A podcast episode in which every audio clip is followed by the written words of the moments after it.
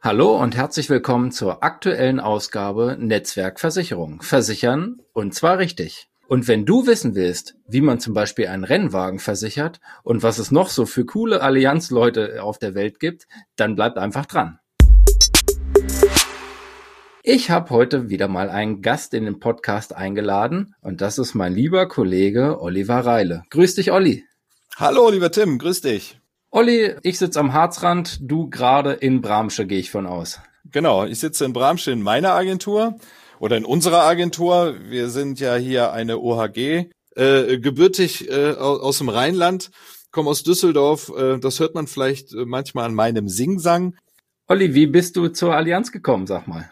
Ich war bei der Allianz versichert, so ganz klassisch, ne, so wie viele Hörer auch äh, oder auch Kunden von dir äh, einfach sagen, ja, ich bin bei der Agentur. Damals hieß das hier noch Schumacher und Grevenkemper. Und die Hanne Schumacher hat dich bei mir sitzen. Du, lieber Hanne, kennst du nicht irgendwie ein Unternehmen bei dir im Bestand, der irgendwie einen Verkäufer sucht? Da guckt sie mich so an und sagt so, ja, wir. Und da war erstmal Stille und da habe ich gesagt, wie wir? Sie könnte sich das gut vorstellen, weil die wollen ja jetzt bald in Rente gehen, ähm, die zwei, und äh, suchen also händeringend einen Nachfolger.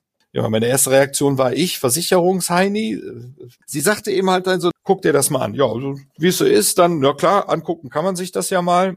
Ja, hab mich dann da so ein bisschen mal schlau gemacht. Was ist das eigentlich? Was muss ich denn da tun? Hatte ja von Versicherung äh, überhaupt keine Ahnung. Aber ähm, hat mich schon irgendwie gereizt. Ich habe ja schon mal für einen Konzern gearbeitet und oh, für die Allianz zu arbeiten ist vielleicht gar nicht mal so schlecht. Ja, hab mich dann beworben und dann ging das eigentlich rasend schnell. Das war, ich meine, das Gespräch habe ich im September geführt 2016. Und am 1.10.2016 haben wir zwei uns in Hermannsburg äh, in der Ausbildungsstätte der Allianz kennengelernt.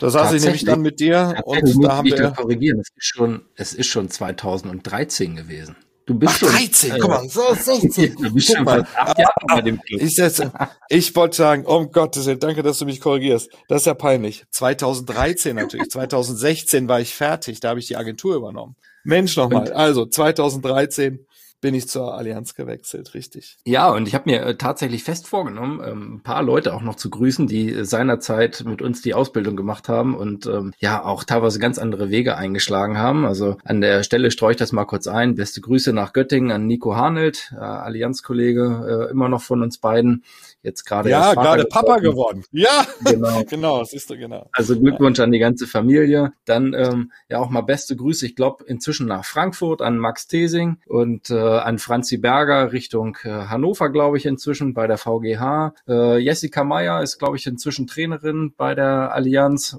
und Olli. Ja und ist, denke, ist meine ist die Partnerin von meinem äh, Partner. Ach, ja. ach und das auch noch, ne? Siehst du. Und wir, pass auf, und wir schicken nochmal ganz besondere Grüße ans äh, Hotel Heidehof in Hermannsburg und äh, ganz speziell an Frau Hennings, die hinter der Theke oh, stehend ja. uns durch äh, manchen Abend und äh, äh, frühe Nacht geleitet hat. War so quasi ja. die Seele Klempnerin in der Ausbildung, das stimmt, ja. Ganz genau. Also eine unheimlich äh, spannende Zeit. Ähm, inzwischen, ja, ähm, bist du ähm, Vertreter in einer, in einer Bürogemeinschaft mit dem, mit dem Lars. Ich habe es im letzten Podcast angekündigt, in der letzten Folge. Ihr macht oder du machst nicht nur das klassische Versicherungsgeschäft, sondern was ist dein Schwerpunkt? Mein Schwerpunkt ist, und wir haben das wirklich äh, beide gut aufgeteilt, äh, sind quasi die, die Sachversicherung, die Firmensachversicherung ganz speziell. Und äh, aufgrund meines Hobbys heraus versichern wir, und das ist wirklich möglich, äh, Rennfahrzeuge. Das nennt sich Rennkasko, äh, Rennkasko-Reile äh, betiteln wir das auch. Und wir versichern in verschiedenen Rennserien ja Rennfahrzeuge gegen das Risiko des Verunfallens des Abbrennens, ne, also auch, auch Transport zu den Rennstrecken, weil sich es ja hier oft nicht um klassische Autos handelt, die im Straßenverkehr zugelassen sind. Da benötigt man eine besondere Absicherung. Was kostet so ein Rennwagen in der Serie, wo ihr so unterwegs seid jetzt? Über den Daumen? Auch das ist unterschiedlich. Also ich, äh, äh, vielleicht auch da nebenher noch die Info. Also ich bin, wie gesagt, persönlich ja oder hobbymäßig auch auf Nürburgring unterwegs und fahren in der Nürburgring Langstreckenmeisterschaft mit einem Renault Clio in der Gruppe H2 und so ein Auto äh, so komplett ausgestattet liegt so bei 30.000 Euro. Äh, es gibt ja. natürlich da äh, andere Varianten, also in der GT3, also da sprechen wir dann schon von einer Viertelmillion. Ne? Ja. Wenn, wenn man sich so ein, so ein Audi R8 oder ein Porsche 911 GT3 RS anschaut, dann äh, haben wir da schon Werte, die jenseits der 100.000er Marke kommen. Das ist einfach so. Und wenn du sagst äh, Casco, dann geht es also um selbstverschuldete Unfälle, so erkläre ich zumindest meinen Privatkunden. Das heißt, ich äh, jage meinen mein, äh, Porsche 911 äh, in die Leitplanke und ähm, wie du es eben gesagt hast, der geht in Flammen auf. Ähm, das heißt, das ist dann darüber versichert. So ist es. Wir sprechen hier wirklich von offiziellen Rennveranstaltungen, die über den DMSB quasi kontrolliert werden, äh, von verschiedenen Veranstaltern dann. Das heißt, da gibt's halt auch Regularien und Regeln. Also wenn einer den den anderen mit Absicht äh, äh, abschießt, ne, das kommt leider auch mal vor, dann ist der natürlich nach wie vor zu haften. Aber meistens, wenn es um Rennunfälle geht, wo es dann eben halt um, um Kaskoschäden geht, wird das dann über eine Rennkasko-Versicherung abgewickelt. Das heißt, ja, die also, rüpelig unterwegs sind quasi auf der Rennstrecke, haben auch Schwierigkeiten, ihr Fahrzeug dann irgendwann zu versichern. Wird das, das wird doch bestimmt berücksichtigt, ja, oder? Genau, jeder Fahrer hat ja eine Lizenz unter dieser Lizenznummer wird international werden ja alle Vorfälle äh, dokumentiert und festgehalten. Also ja. sprich auch der, der Formel 1 Fahrer wie halt auch der Hobbyfahrer wird in, in dieser Lizenzdatei katalogisiert. Ähm, das heißt also, wenn wir, und das hatte ich auch schon mal den Fall, äh, dass ein, ein, ein Team, also ein, ein Rennsportteam auf uns zugekommen ist und die mussten ein, ich glaube, das war ein BMW, wollten die versichern und hatten vor, dort drei argentinische Rennfahrer draufzusetzen. Und dann fragen wir äh, natürlich neben dem Wert des Fahrzeuges und, und andere technische Dinge, fragen wir auch, wer sitzt denn auf dem Auto und äh, äh welche Schäden haben die vorher schon äh, verursacht.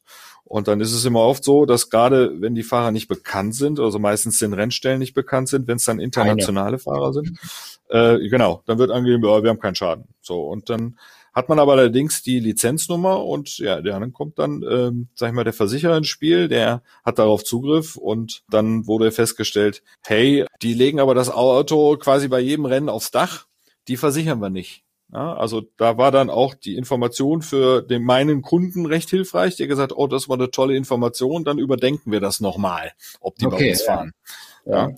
Also da wird schon drauf geachtet und es äh, ist auch so, dass natürlich entsprechend der Vorschäden, also ähnlich wie einem Schadensfreiheitsrabatt, den man ja so kennt im, im klassischen herkömmlichen Sinne, geschaut wird, haben wir da äh, ein Team, was öfters äh, Schäden hatte in dem Jahr davor oder in den Jahren davor dann kann man dort mit Selbstbeteiligung quasi das äh, ein bisschen aushebeln. Das heißt, es kann schon mal sein, dass der eine nur 5000 Euro Selbstbeteiligung hat pro Schaden und der andere dann halt sieben, zwölf oder und so weiter. Also das ist dann individuell zu sehen.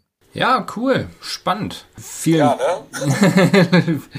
vielen, vielen Dank für die, für die Einblicke. Es war mal eine, tatsächlich so im, gerade im Rennsportbereich mal eine, mal eine ganz andere Welt. Und das, was uns beiden, glaube ich, schon seit, äh, eben äh, für den einen seit 2016, für den anderen seit 2013 ähm, verbindet, ist, äh, glaube ich, dass wir nicht so die klassischen Versicherungsleute sind. Äh, du sagst Heini, ich sag Mokel, ähm, sondern auch schon mal im normalen Leben, im normalen Leben teilgenommen haben. Ne? Ja, genau. Und ich glaube, ich glaube, das ist auch ganz wichtig. Und ich glaube auch, ich meine, ich höre hör mir deinen Podcast ja und ich bin ja, das, so ist es ja auch entstanden. Ähm, ich habe ja quasi darum gebettelt, dass wir mal zusammen so einen Podcast hier machen, so, so einen Teil. äh, ich bin da echt begeistert und das zeigt ja auch im Prinzip, dass wir beide oder gerade auch du ganz anders tickst. Ich hatte es ja anfangs gesagt, ich hätte ja selber auch wahnsinnige Skepsis darüber, ähm, soll ich in diese Branche einsteigen oder nicht das ist auch so in, ein, in uns drin, wir sind Kümmerer, ja. Also ich habe mal auch in einem anderen Interview gesagt, ich würde mal behaupten, 20 Prozent ist wirklich verkaufen und 80 Prozent ist kümmern. Also das, was wir so täglich machen. Ja, definitiv. Ja, Kunden anrufen mit ihren Sorgen und Nöten und da spricht man auch manchmal gar nicht über Versicherungen, sondern einfach, man gibt teilweise Lebenshilfen ne, und unterstützt da auch die Menschen, die vielleicht da ein Problem haben, irgendwo anzurufen.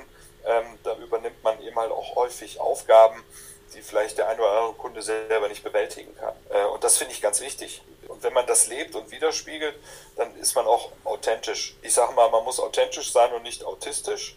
Ja, das häufig verwechselt. Ja, ähm, und man darf sich nicht verstellen. Der Kunde muss, äh, das erzähle ich auch allen unseren Kunden und sage halt, wenn irgendwas dir nicht gefällt oder du irgendwie ein komisches Gefühl hast, frag lieber einmal zu viel als einmal zu wenig. Ja, cool, Olli. Ähm, man merkt, äh, du ähm, bist genauso mit Herzblut dabei, wie ich es auch bin. Ist halt auch äh, für mich wieder mal schön, auch mal dich wieder gehört zu haben und gesprochen zu haben. Das ist ja auch so, was man ja nicht äh, denken darf. Äh, dieser Job ist natürlich sehr zeitaufwendig, aber ich bin mit Herzblut dabei und ich könnte also 24-7 arbeiten. Also mir macht das absolut Spaß. Ja, prima, Olli. Vielen herzlichen Dank für die, für die Einblicke und ja, ich wünsche dir soweit erstmal ähm, alles Gute. Äh, schön, dass du dir die Zeit genommen hast. Und Sehr gerne. ja, an die Hörer gerichtet. Ich wünsche euch, äh, Olli und ich haben das hier heute an einem Dienstag aufgenommen. Also ich wünsche euch aber einen schönen Sonntag und eine schöne Woche. Und ähm, ja, seid gespannt auf die nächste Woche. Da habe ich wieder ein kleines Highlight für euch. Also, in diesem Sinn, tschüss Tim.